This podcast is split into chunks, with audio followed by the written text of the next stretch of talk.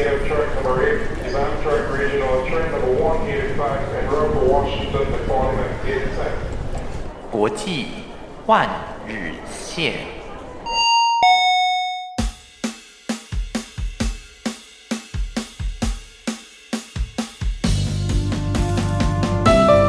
好，欢迎来到这个礼拜五月二十八号的国际换日线，我是海螺。我，今天一样准备了四个话题来跟大家分享一下国际上面发生的新鲜事。首先呢，我们把焦点的 focus 把它安在美国上。好，每个人呢最近都有报税的问题嘛，对不对？如果你现在听到这个节目还没有报税的话，哦，小心小心呢，你赶快去报哦，不然要被罚钱的，好不好？尤其是五三一，如果你在五三一以后听到的，你惨玛丽一定要被罚钱的。好，那这礼拜呢，你在缴税的时候啦，你可能会采取各种管道，有可能你会愿意缴现金，就直接转账就转出去了，或者是呢，你会有一个选择，就是用你的 credit card，就是你的信用卡去付费，可以分期付款，或者是一次付清，反正就是延后你这个阵痛期。但是呢，信用卡对于人类来说，其实也算是一个诱惑力蛮强的恐怖工具。怎么说呢？像海螺自己有信用卡的时候呢，都常常出去嘛，就看到这个衣服啊，比如说，哎，好不容易今天有看到有经过，就是信用卡刷下去就买的，结果那个月的账单就破万。OK，千万不要像海螺这样子做一个失败性的不好示范。好，那今天的这个信用卡的话题呢，带你看到就是在美国有将近一半的民众啊，对于这个基本开销四百美金为单位的这个账单哦，他们是付出上面有困难的哎。好，这个国外的这个公司呢，他们就做了一个调查，发现哦，有将近一半的美国人呢是没有办法有现金可以直接支付这个他们四百美金的这个账单。这到底发生什么事情呢？最主要的问题是在啊，这个利息对于他们的生活来说是呃有影响的。再来就是他们被调查发现说，有百分之三十五趴的人是付得起这个账单的，那反过来百分之六十五的人就做不到这件事情喽。那如果你把这个利息的部分先把它驱舍掉，我们就直接这个本金偿还就好。那它的比率呢可以提升到百分之四十趴。换句话说，有将近一半以上的人。对于一个四百块的账单，他们是付不出来的。注意单位是美金哈，他们对于四百块的美金账单是有困难的。关键点就在于。他们的生活其实，呃，很多人是依靠着这个信用卡在养活他们的生命。不管是他们在疫情期间过生活，买一些日用品，或者是说他们要修车啦，因为他们这个地广人稀，所以常常需要开车，或者是说你去看医生啊，购入新的家电啦这些的，你刷卡的时候，不管是手续费或者是本金，甚至到后面我们刚才讲的利息，其实这这些东西对于这些人来说，他可能有也许是当下付不出来的。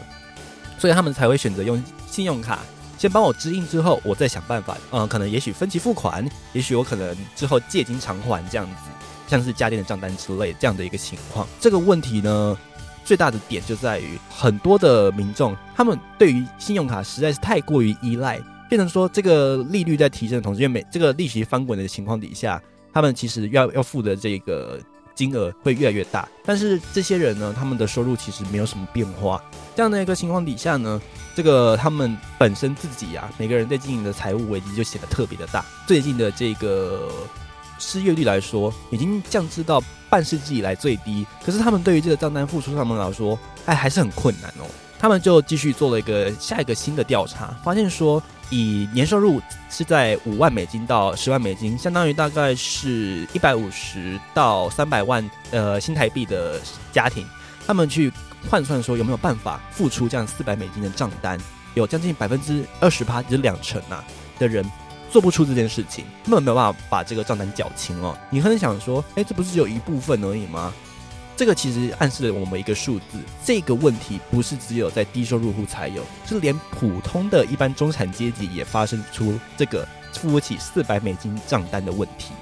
好，再下去，他又讲了，那如果你的 level 再高一些些。你的年收入是在三百万台币，也就是十万美金以上的人，有多少的趴数是付不出来这样的一个账单呢？有百分之八的人，这就表示说，其实金融体系的这个危机其实一直不断在扩散。我们要问的问题就在于，这个美国呢，他们平常的生活，或者是我们自己的生活，如果假使你有习惯性的用信用卡去支付你的，不管是生活开销，或者是你的家电。或是你要换手机，今天刷信用卡好了，买衣服之类的，很多方面，如果你都只依赖一个信用卡，那是不是未来你要付的这个金额会不会成为你下一个痛点，也就是你未来的隐忧？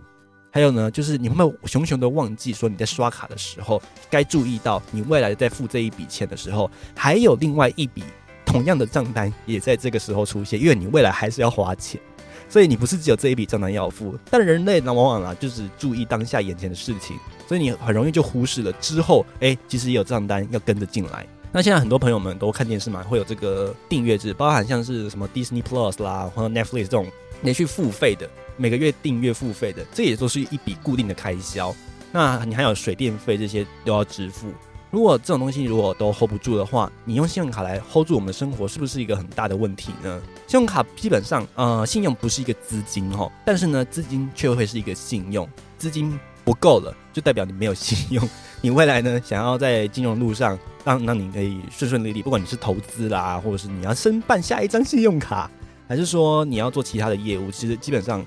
都很难再踏出下一步，所以你生活品质的衡量，其实基本上哦，除除了信用卡，也许是不是我们有其他的琢磨点可以再注意的呢？好了，几家欢乐几家愁哦。嗯，有些人可能对于付出他们的账单来说，也许是一种障碍。但是呢，有些人对于他们的生活品质相当的坚持。当然，生活的品质有很多层面可以着手，像是你吃的啊、喝的、穿的啊都有嘛，对不对？那今天就带你来看这个穿的哦。在目前呢这个主流潮流当中呢，你有没有发现，其实很多衣服啊，慢慢的好像女生可以穿，男生也可以穿，而男生可以穿衣服，女性也可以穿。渐渐的，这个衣服好像也没有了那个性别界限，有没有？有没有发现？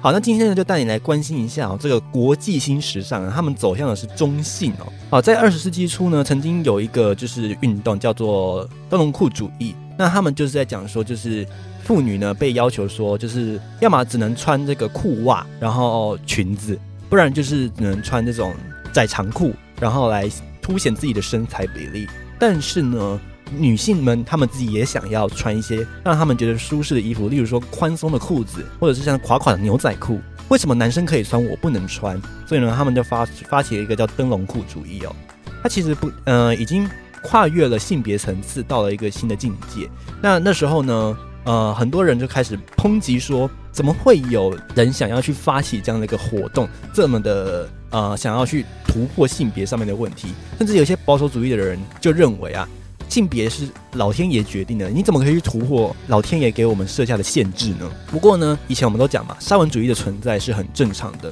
可是你是否也曾经想过一个问题？当我们还觉得沙文主义的存在，就是你觉觉得这世界存在沙文主义是很正常的同时，你会不会觉得很奇怪？如果哪一天女性霸权的存在也很正常，这句话蹦出来，你会会说，还有你是不是疯了？没有这回事啊！什么女性霸权主义很正常，那个都是特别案例啊。例如说武武则天好了，或者是这个英国女皇，你都会觉得她是铁女性铁血的特例。但是如果是男生比较强硬，你会觉得他很正常，就觉得男生该应该就是要强硬呢。所以这个问题，嗯，是不是就会成为说沙文主义很正常，然后呢女性霸权却不正常的一个基本观点？即使是到了二十一世纪二零二三年的现在，也许你可能啊还会听到某一些人脑袋里面会回荡着这个想法。反过来讲，男生的嘴巴拖出这句话，是否暗示了一件事情？就是男性如果在被中性化的同中间呢，就是女性可以穿男生衣服的时候，是不是男生就找不到他们自己应该定位的点呢？也就是男性找不到不同于女性的 point，两波的 focus，他们就一定要重新去定义自己的性别嘛，对不对？所以呢，很多的人就会因为这样感受到心虚，开始转而就是有点像是更小灯秀，也是攻击女性追求开放性别的这样的一个想法。好，不过呢，在这样的一个潮流当中，还是偏向于就是走向性别开放的想法比较多。那那一段时间呢，从二十世纪末到二十一世纪初，很多的中性服饰品牌就慢慢的一步一步的呈现出来，甚至呢，还有这种跨性别品牌。OK，它的衣服呢，什么叫跨性别品牌？它的衣服不管是 LGBTQ 的这个族群，就是跨性别族群，或者说一般的男女生都可以穿。那台湾有这些品牌吗？有，例如说 Uniqlo 或者是 H&M。这些品牌其实你都是耳熟能详，但是你没有发现，例如说你在穿衣服试衣的时候，没有发现其实试衣间好像没有特别分男女生哦，你的试衣间就只有一个，那不管男生女生都可以一起拍，也许排在你前面的是一个女生，也许排在我海螺后面的也是一个女生，但是在后面呢又一个男生，你也不知道嘛，对不对？这个呢，就是目前这个时代的潮流就是这样子，就是你的衣服呢，基本上没有所谓的特别，好像一定要 focus 在某个性别上面，但是它好像在衣装分类上面还是有明显的男女性差别。如果你仔细去想想看，Uniqlo 好像有一些衣服男女分别不同版的时候呢，你会发现它对比出来，其实也只不过就是小一号而已。并没有说哦，因为女女性的这个肩膀比较小，所以我就把这个衣服的这个肩宽做窄一点。然后这个是做给男性的，所以我要把这个衣服做宽一点。然后呢，下摆就长一些，好像就慢慢的，就像是吊带裤好的。还有我有看过男生穿吊带裤，女生也有吊带裤。OK，当然这两个要上厕所都很麻烦，这是这是废话了。但是。你们就是发现说，其实，在穿衣服上面，慢慢的这个性别的差距好像有在拉小的趋势。那当然了，让这样的一个事事情发生，保守主义者当然绝对不会错过这个时机入场，给他海削一番哦。所以呢，在美国要像是这个田纳西州，他们曾经啊禁止啊，就是这个运动员哦，啊，如果你是女生运动员，你就一定要穿女性的衣服，你不可以穿男性的衣服，以免混淆视听。他们是这样解释的哦。那男性的你绝对不可以穿什么真理裤啊这种的上场不行。OK，这个当然就是很明显的，就是他要把性别给区隔开来，甚至呢有闹到性别歧视的问题。不过毕竟美国的每个州的法律都不一样，所以他们有自己的各自的看法。那他们整合通过就是过了，这也没辙。不过正由于啊，因为每个州都有自己这样的一个立法，像是还有另外一个就是德州嘛，德州他们居然立法说，呃，在输入公共场所的时候呢。着装必须要跟生理性别一致，你男生不可以穿丝袜裙子哦，女生你一定要就是穿的至少要像是女生的样子。这个逻辑还蛮奇怪的，不过呢，在美国就因为毕竟是自由嘛，所以立法也是自由的。当然，为了顺应这样的一个好潮流，品牌他们也慢慢的走向了无性别化。与其我去追求说性别开放什么的，不如我就不要设定性别好啦。后来他们就设计了一连串的，包含类似像是我们刚才讲的没有金线的衣服，就是不设定。说这个肩线是男生还是女生的，它有可能就摆在同一个柜子里面。那你乍看之下，其实你也分不出来这件衣服是男生还是女生适合穿的，它是男装还是女装。曾经啊，还有一个中性的品牌打了一个口号，叫做“是男孩的女孩，是女孩的男孩，以及两者皆非”。然后，这口号还蛮有意思的哦。它的概念上就是说，男孩又是女孩，女孩又是男孩，然后还有两个都不是，那暗示就就是你。分性别其实没有什么意义啦，这个逻辑啊，当然啦，对于保守主义者，他们还是不能接受，甚至对于一般民众开始也有影响层面开始出现了哦。当然，像是这个卖内衣的业者就会觉得说，不是啊，那你至少还我，如果你不都不穿 bra 了，那我做 bra 的意义在哪里？所以，当然他们对于这个主义的倡导，他们会觉得反对，甚至呢会为了这个商业利益出来去攻击这一些提倡无性别化的人。但是呢，无性别化的人就会刚好，因为他也是走在这一个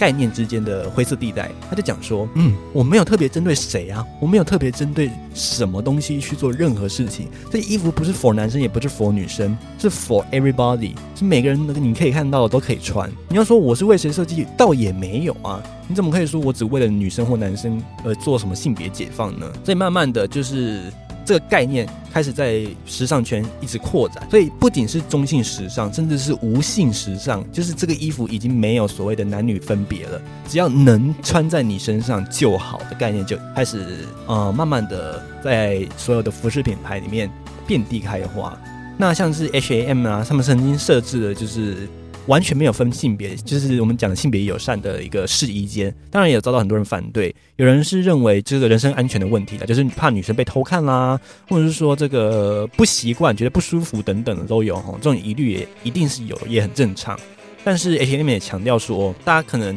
观念上面还是需要前进，所以他们。在面对这样的一个同时，他们还是会继续推行没有分是分性别的试衣间，OK，性别友善的试衣间，原因就是因为希望推广这个无性化的概念。好，那像这个 H&M 或者是 Uniqlo 这种大众的品牌，你在穿不管是普通衣着、正式衣着，或者是呢休闲衣着的时候，他们走向无性化的同时，其实包含连运动品牌，他们其实早就插旗在这个概念上面了。例如说像是 Nike。他们在销售的时候，除了鞋子之外，因为男生的脚真的偏大的还蛮多的啦，还有有注意到，那他就把这个衣服哦，尤其是这个运动衣啦、束裤啦这些的，他就不分男女的放在同一个衣柜里面或是一个层架上面，让你自己去看。那假使说今天一位 A 男子走过去，B 女子走过去，C 男子也走过去，他们凑在一起，这个 A 男子看了看。没兴趣就走了。B 女子走过去之后，不知道在 A 男子看过了，他又拿拿起来看了看，觉得还不错。结果 C 男子也觉得，哎，不对啊，那一件刚好合我的身啊。他们两个就在开始想要去抢夺那一件衣服去买的同时，没有发现，其实这件衣服早就已经跨越跨越了一个性别的限制，因为它被连续两个不同性别的人抓起来看，它其实已经没有性别的问题了，就是有没有卖出去的问题而已。所以简单来讲呢，这个中性时尚的潮流不单只是一个性别解放的概念，它在经济上呢也也可以表示说啊，其实也算是一个不浪费的问题，就是你不为女性而开发一个产品，产品当女性不要的时候，男生也可以，所以不用特别为了一个性别去开发什么东西。这不仅在概念上有优势，在经济上也是有额外的新的优势。所以未来呢，这个中性时尚呢，恐怕会比这个解放性别还要更 modern 哦。当然啦，男生要从